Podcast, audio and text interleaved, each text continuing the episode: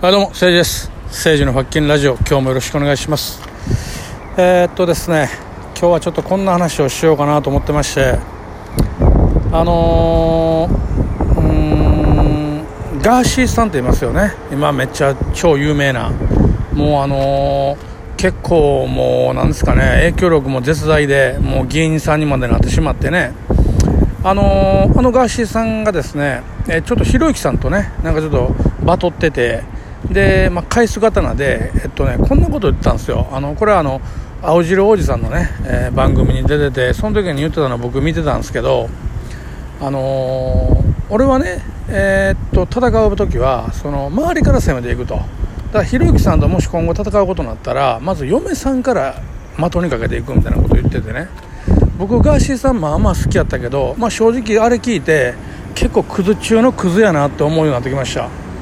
あのー、なんかヤクザにもビビってへんみたいなこと言ってるけどそれはドバイまで逃げてたらヤクザも何も怖ないに決まってるやんか。あれを日本で言えたら最高やけどなもドバイにおんねんからヤクザなんか怖ない。俺かてドバイにおったら何でも言うたるわ。そうでしょ？でね？もう俺がちょっと気に食わんのはそのなんかあのー奥さんを狙うっていうのがもう本当気に食わなくて。あの、うん、例えばヤクザでも抗争の時にやっぱり向こうの敵対してる組の奥さんとか子供は狙わないって一応礼儀としてあるわけですよ。例えば不良仲間の掟としては仲間を売らないとかね。暗黙の了解があるわけ。そういうのを完全無視して奥さんから狙うって本当にクズやんか。で俺まあ本当にこのえー、いつまでたってもね自民党政権から変わることなくですねこうやってやっぱりね統一教会の問題なんかでもうやむやになってきそうやし、まあ、こういう日本のね現状を打開するにはですねなんかとんでもない人がもう議員になる方がええんちゃうか思ったわけですよ。ね、0100で言ったらもしかしたら0以下もっとマイナスの人間がかもしれんけどもしかしたらね100のことやってくれるかもしれんと、うん、そういうの思ったんですね。まあ、今までの歴史を紐解いてみてもその政治家であのヤクザとつながりがないやつの方が実はあの権力がないっていうのは証明されてるわけですよやっぱあの権力握っていく過程の中でそういう人間たちも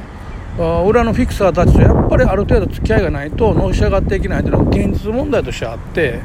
まあ、そういう意味で言うとね、あのやっぱりガーシーさんにちょっと期待したけど、そのひろゆきさんの奥さんを的にかけるっていうあのあの感じが、俺、どうも納得いかへんから、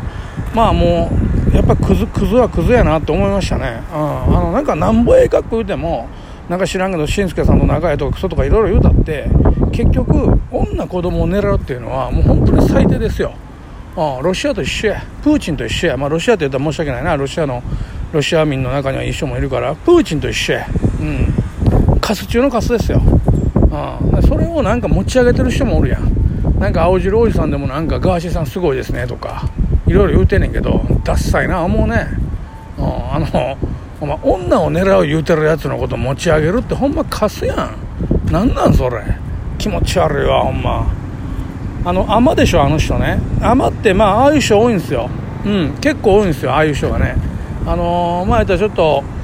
そういう町なんで。で俺ら神戸のね俺ら俺らまああの新海寺って町の生まれ育ちなんですけど、まあ、俺らともよう思いましたよ。うん。あまりにはタッチューってあってねここは結構悪いんですけどここのやつらとよう揉めたけどまあぶっちゃけあのー、なんでしょうね。こう同じ兵庫県でまああのー、うん大体のこと分かりますよ。そんな大したことないよ。正直言うけど。うん。死にかけたから捨てるもん何もないって言うけど全部何もかもそれはドバイにおるから言えてるわけよ。ああの立花さんみたいに日本にいながらやってる人はやっぱりねそれなりのやっぱり計算しとかなあかんからあのー、統一教会のことでもはっきり言ってませんよね。統一教会のことをゴンゴン詰めてるひろゆきさんだって実はね本当に本当のことを言ってませんよ。統一教会って絶対ヤクザ絡んでるやん。議員でねじゃあヤクザに絡んだことのない。まあ今の議員にしなくてもあの議員って接種制度多いから自分のお父さんとかね自分の同じ派閥の人間がヤクザと絡んだことない議員っておるの？本当に聞きたいわ、うん、あのね皆さん知らないでしょうけどえっと、神戸の山口組3代目の田岡組長もう亡くなりましたけどね。あの方があの方はまカリスマ組長で、もう本当に、ま、超超超有名な組長ですけども、あの方なんて、兵庫県警の一日署長やったんですよ。あの反社の人が一日署長やったんですよ。ねこれ事実ですよ。であの美空ひばりさんとかを育てたわけじゃないですか。ねでそういうことをみんな分かってて知らんぷりしてるでしょ。ひろゆきさんにしたってそれからなんか統一教会を詰めてる風のなんかあの弁護士とかこうジャーナリストとか野党の人なんかでもあれやってる風ですよ。本当に本当のこと言ってない。やっぱヤクザにビビって本当のこと言えないですよ、うん、だから本当にねあんまりよく分かってない無名のツイッター民の方が強くてあの裏の右系のめっちゃやばい人の名前本名バンバン出しててまああれなんかでもやっぱり何も分からんから出せるんでしょうね。本当の怖さ分かってないから。あのしんすけさんが引退したでしょ。あの引退した大元の原因って「人間マンダラ」っていう番組があったんですよ関西に。あの番組でちょっとそういう団体のことをちょっと悪く言って追い込まれたんですよね。であの渡辺二郎さんっていうね元プロボクサーの世界チャンピオンで今ヤクザの人。これ山口組系ですよ。この人にあのお願いして助けてもらったんですよ。だからその後食い物にされちゃったわけでしょ。あのヤクザって何かちょっと助けたったらその後3倍も4倍もして返してなっていうのがヤクザのやり方なんですよ。でこれはあのそうじゃないってヤクザの人いっぱいいますよ、うん、実際にそう思ってない人もいるんだけど周り例えばね組長は任教の人でそんなことしないと戻っても周りの自分の部下たちがやっちゃうんですよ。だよくありがちなのは例えばあの俺がとことちょっと森したるわって森っていうのはねあの、えー、この店なんか店やってたらこの店を森したるっていうんですよ。これは森っていうのはなんかその店例えばスナックやってて揉め事がありましたってじゃあ森してる組に電話したら助けてくれるんかってこれ違います。俺たちが森するってことはあのそのヤクザの人がね俺らが森するってことはあなたの店にやから言いに来ませんよってこと。やからっていうのはなんかむちゃくちゃ言いに来ませんよってこと。出入りしませんよってこと。まあ普通に商売しとっていいですよ。だからそのヤクザがなんか他の組が来てねどのこうの言ったっておお知りませんよと。ただ俺らは来ません。俺らはまああのあなたたちに下手なことしませんっていうだけのことなんですよ。だからその例えばそういうふうに組長がねあの俺らがあの、えー、お前んとこ持ったるわってなるでしょ。ほんだら組長はそれでお金もらって俺は行かへんって言うけどその他のチンピラたちが下のもんが「いや組長が言ったって俺知らんで。関係あるん俺は行くで」って言ってまた二重に取っちゃうんですよ。あの森代をね。でそういうの結構ヤクザの社会ってあって親分は任教があってひどいことしてないけどその周りがね結構ひどいことやっちゃうって全然あるんですよ。本当にこれはあるんですよね。だからそのなんかそういうところの人たちにやっぱ恨まれるっていうのはやっぱ恐ろしいじゃないですか。だから皆さんねあの分かってて知らんふりしてると思うんだけども、まあ、こういうのをね逆に言うと俺らみたいなこの無名のその辺のひよっこがこうやって言うのは逆にセーフなんですよ。なんともない。俺ねあのねまあ生まれも育ちもその神戸の新海寺って超下町で生まれ育ったからあのー、ヤクザばっかりの中で生まれ育ったんですよ。だからねある意味ねそんなにヤクザビビってないんですよ。あ怖いっすよ。ヤクザが本気で追い込むかかってきたら俺多分もうそらやられちゃうけどあのー、逆に言うとそう簡単に追い込みなんかけないんですよヤクザの人って。あの、まあ、本気でやってる人であればあるほど上の人であればあるほどね。あの、まあちょっとなんか追い込みかけてくるっていうのはそれこそチンピラでチンピラでもねもうチンピラ中のチンピラもう末端中の末端。ちょっとでもね組にちょっとこうなんか貢献したいとか、えー、親分のことをものすごく大事に思ってる子分やったらあのしょうもないことしないんですよ。あんだって今防体法があるからそんなことやって例えば警察に泣き込まれたら親分が捕まっちゃうからね。そういうこう流れがあるからあの本気でがっちりやってる人はそういうことやらないんですよね。だから、あの、そんなにヤクザの人が怖くないの俺知ってるんですよ。実際そういう街で生まれ育ってるからね。だけどもやっぱりその踏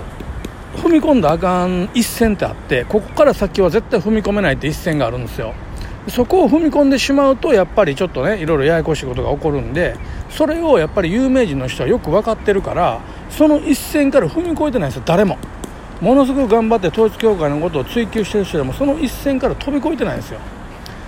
だからあの何て言うんかな。一応その統一教会を追及するって言ってるけども実はでも例えば野党なんかは自民党叩きのために利用してるだけやろなと思うのは本当に本当のこと言ってないから、うん、あとやっぱりビジネスの人いるよね、えー、その統一教会関係のことでビジネスにしたろうという人もいるから、うん、と思いますね。まあ、あの俺もねあの別にあの何者でもないただのその辺の一般人なんで俺がこんなことを言ったって何も変わらへんし、まあ、こんなことをやるややってねラジオトークをこう次々やっていこうとはさらさら思ってないんだけども